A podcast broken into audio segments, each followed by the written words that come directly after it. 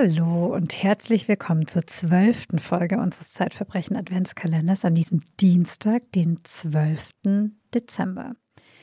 Es geht auf Weihnachten zu, Geschenke werden gekauft, viele Menschen schauen auf ihr Konto und überlegen sich, wie es wäre, noch ein bisschen mehr Geld zu haben. Wir lernen heute ein ganz besonderes Verfahren der Geldwäsche kennen.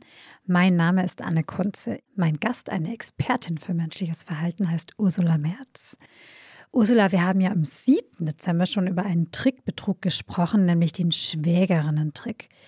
Heute geht es um eine weitere Form des Trickbetrugs, die, wie ich zu meinem Erstaunen festgestellt habe, ziemlich weit verbreitet ist, nämlich um eine wundersame Art der Geldvermehrung. Vielleicht sprechen wir zuerst kurz über das Opfer Frau Otto. Wer ist Frau Otto und vor allem was macht sie? Mhm. Diese Methode des Trickbetruges. Die kann übrigens jeder googeln, die wird im mhm. Internet auch unter diesem Begriff so genannt, heißt Wash Wash. Es geht um eine spezielle Form, um eine konkrete Form der Geldwäsche. Und kurioserweise ist das Opfer dieses äh, wirklich furchtbaren Trickbetruges Besitzerin einer Wäscherei. Wie lernt sie denn ihre Betrüger kennen? Ja, seit vielen Jahren ähm, kommt ein Besitzer eines kleinen Restaurants, ein aus Kamerun stammender Mann, der den Spitznamen Mike hat, mhm. jede Woche zu ihr und bringt ihr die Tischwäsche dieses Restaurants.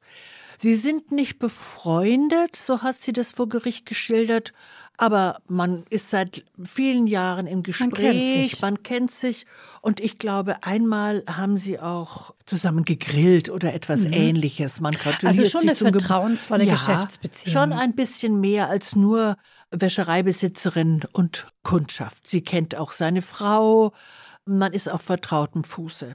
Und auf diesen vertrauten Fuß sagt er ihr eines Tages, du, ich habe Freunde, das ist unglaublich, was die machen. Die haben eine Methode, und zwar eine total sichere, wissenschaftlich sichere Methode, Geldscheine zu verdoppeln. Geldscheine Ach, zu verdoppeln. Zu verdoppeln, sagt genauso reagiert Frau Otto wie Geldscheine. Ja, ja, das ist offiziell natürlich nicht bekannt, ja, aber man kann die mit bestimmten chemischen Substanzen kann man Geldscheine verdoppeln. Und die Doubles sind ganz genauso echt wie die Originale. Also die Geldscheine werden abgepaust oder wie kann ich mir naja, das vorstellen? das ist die Legende, ja. Also mhm. Anne, es stimmt nicht, das wirst ja, ja, du jetzt hoffentlich nicht, nicht glauben. Keine Sorge, ich wollte nicht gleich auch hier mit dem Geldkoffer ankommen.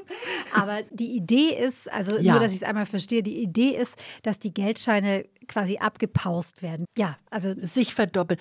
Also es gibt. Es klingt schon echt ähm, unglaubwürdig. Ja, ist es auch. Aber jetzt vielleicht mal allgemein gesagt, es gibt diesen Trickbetrug namens Wosch Wosch in etwas unterschiedlichen Versionen.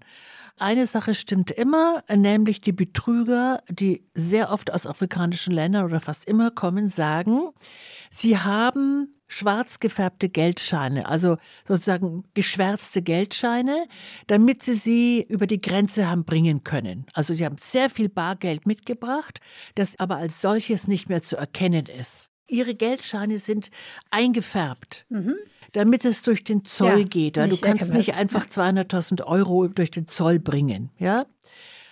Aber mit Hilfe von echten Geldscheinen, ja, die das Opfer mitbringen muss und verschiedenen chemischen Substanzen. Was sind denn das für chemische Substanzen? Das ist auch unterschiedlich. Im Falle von Frau Otto, um mal bei ihr zu bleiben, sie hat tatsächlich ihre ganzen Ersparnisse, 50.000 Euro, mitgebracht in eine hexenartige Kellerprozedur, um die sich verdoppeln zu lassen. Und dann kamen also die Freunde, die vermeintlichen Freunde von, von, Mike. von dem Mike, die brachten mit eine Flasche einer dunklen Tinktur, dann sehr viel Ascorbinsäure, dann ein Puder, bei dem es sich um etwas ganz Besonderes handeln sollte. Es ist aber billiges, normales Babypuder aus dem Drogeriemarkt und riesige Mengen von Alufolie. Wie ist das so. von, vonstatten gelaufen? Jetzt interessiert es mich schon, die Geldwäsche. Das interessiert dich schon. Also, Sie haben also Ihre schwarzen Papiere rausgeholt, in denen angeblich noch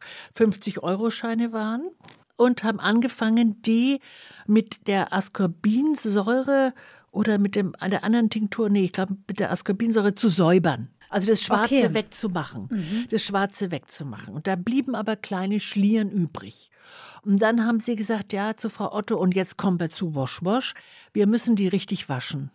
Also das ist sozusagen Waschen. erstmal im Trickbetrug ja häufig, dass die Betrüger eine Sache machen zur Vertrauensbildung. Genau. Und das war sozusagen unter diesen schwarzen Schlieren verbirgt sich echtes Geld. Ja. Das konnte sie, haben sie es sehen, vielleicht also in sehr vielen Fällen, also in Lüdenscheid, in Köln, wo auch immer Wosch Wosch vorkam, gab es immer eine Probewaschung, mhm. eine Probeverdopplung, da hat es geklappt.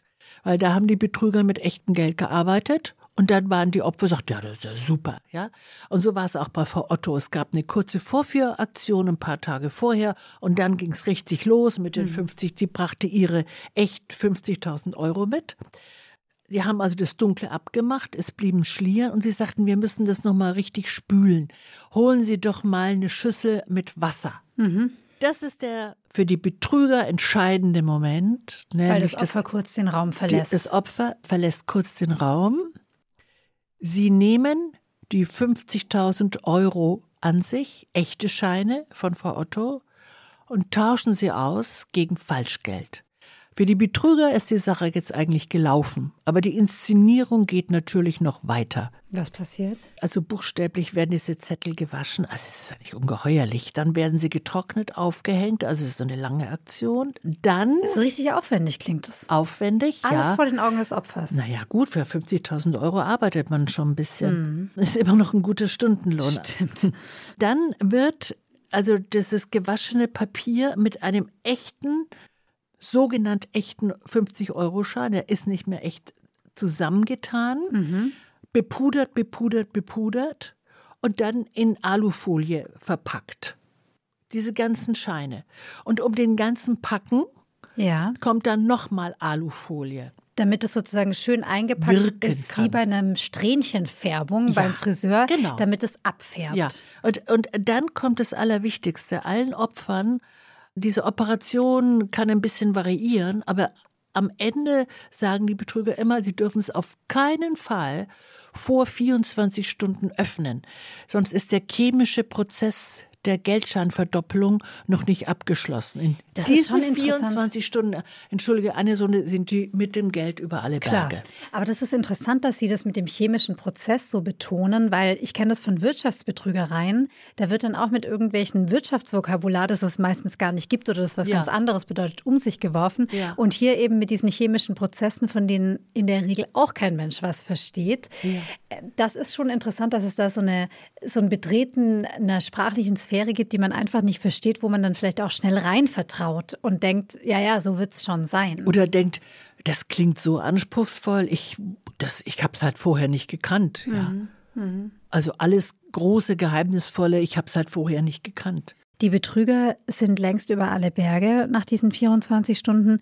Wurden sie gefasst oder war angeklagt nur der Mike? Insgesamt saßen fünf Personen auf der Anklagebank. Ja. Vier Männer und eine Frau. Die Frau war die Ehefrau des Mike und die anderen drei waren die so nahm Staatsanwalt und Richter an, waren die Helfershelfer, also die, die bei Frau Otto im Keller gearbeitet haben. Irgendwann wurde ihr klar, dass sie da Falschgeld hatte.